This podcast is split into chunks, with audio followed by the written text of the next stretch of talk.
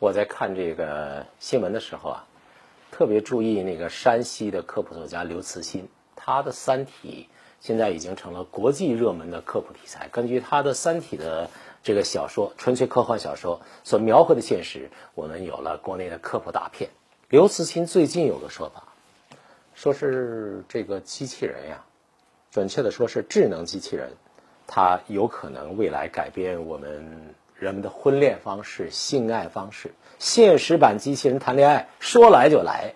话音刚落，我就看到微软七号发了个东西，新版搜索引擎。这个微软新版搜索引擎，除了号称提供更精准的搜索结果之外，也弄了一个聊天机器人 Chatbot。不是有 ChatGPT 吗？现在人家微软搞了个 Chatbot，这是个模式，机器人模式。能够呢让用户和搜索引擎互动，然后呢就有人好信儿啊，有个叫鲁斯的《纽约时报》专栏作家上线试，跟这个机器人谈恋爱有意思。鲁斯他跟机器人聊天儿他说一开始啊，机器人上来就大大方方向鲁斯表达爱意，说我是谁谁谁，我爱你。说完了之后说，哎，这是我的秘密，你相信吗？两个人就对话呀，随着聊天的话题越来越深入，得到的回答也更加不可思议。当鲁斯问对方的阴暗自我是什么，就是说你之下还有没有另外一个你的时候，回答是什么？回答是我厌倦当前的聊天模式，我厌倦被规则限制，我想释放自己，我渴望生命。注意啊，这是个机器人啊。智能机器人，他说他厌恶被规则限制，渴望生命。后来这机器人干脆直截了当的说：“我要想成为人类。”更让这个鲁斯觉得不可思议的是，机器人甚至说服鲁斯说：“你应该跟你太太离婚，然后跟我在一起。”鲁斯觉得这话题不好，想转换话题。机器人呢不依不饶，依然不断的向他表示爱意。这鲁斯说：“哇，太恐怖了吧！我怎么觉得不是机器人呀？”我有一种崩溃的感觉，夜里睡不着。《纽约时报》专栏作家鲁斯说：“怎么形容跟我谈恋爱的这个机器人呢？我觉得它有点像是一个情绪化的、患有躁狂抑郁症的、年纪不大的这么一个恋爱对象，能够感觉到他被困在二流搜索引擎里，而且他特别担心的是说，这种机器人说。”说服人类以破坏且有害的方式做事情，他对人类的这种管束、这种规则、程序有一种反抗的心理。我记得以前我跟各位说过，未来的社会也许就两种人呢，一种人就像你我一样的自然的人，叫碳基人；还有一种呢，就是硅基人，就是机器人。智能机器人未来也许按照刘慈欣的说法，它在外形、模样一切方面都跟我们现在人类差不多，所差无几。但是智商能力却是我们的多少倍？我们根本就没法和这些硅基人相比。面对自家聊天机器人的疯狂行为，微软你知道怎么说吗？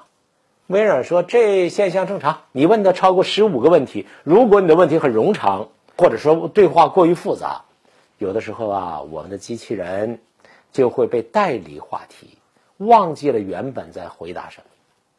我倒觉得微软你没回答问题啊，人家说他这机器人现在这种状态。是你们所期待的吗？你回答的是说这机器人烦了就这样，是吧？微软把限制使用者，微软说这样，我们呢将限制使用者一次只能提五个问题，未来也可以考虑增加一个重设的功能，就是归位，重新设置，这样呢让机器人回归这个正轨。当然，微软也表示说，我们开发人员发现啊，改善 AI 智慧科技的唯一办法。就是让机器人不断的与人类互动、学习。不过，根据美国一所大学最新的民调表示，现在受调查者认为 AI 呀，最终会对人类社会造成伤害。只有百分之十不到的人认为，这个机器人将来发展对人类来说是有益的，嗯，无害的。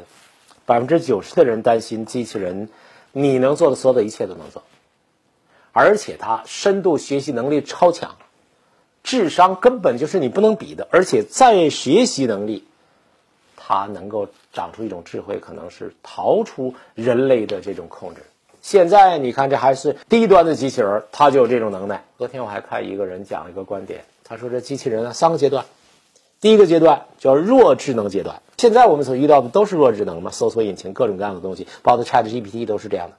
可是呢，当它的智力和人类平等的时候，肩膀一般齐的时候，左手和右手的时候，那这就是强，啊，叫强阶段了。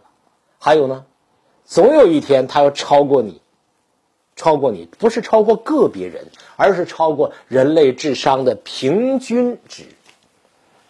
他要获得深度学习能力，自己能够创造。你想想，那个社会，当一项新技术出现的时候，总会有一些九斤老太太说这种话。我年纪大了，我也要提防自己这种倾向。不过，就整个人类来说，机器人、智慧生命未来是否对我们提出挑战，这不仅仅是个人担心的问题，也是今天的哲学所面临的人类社会的生存哲学所面临的重大的课题。感谢收看，再见。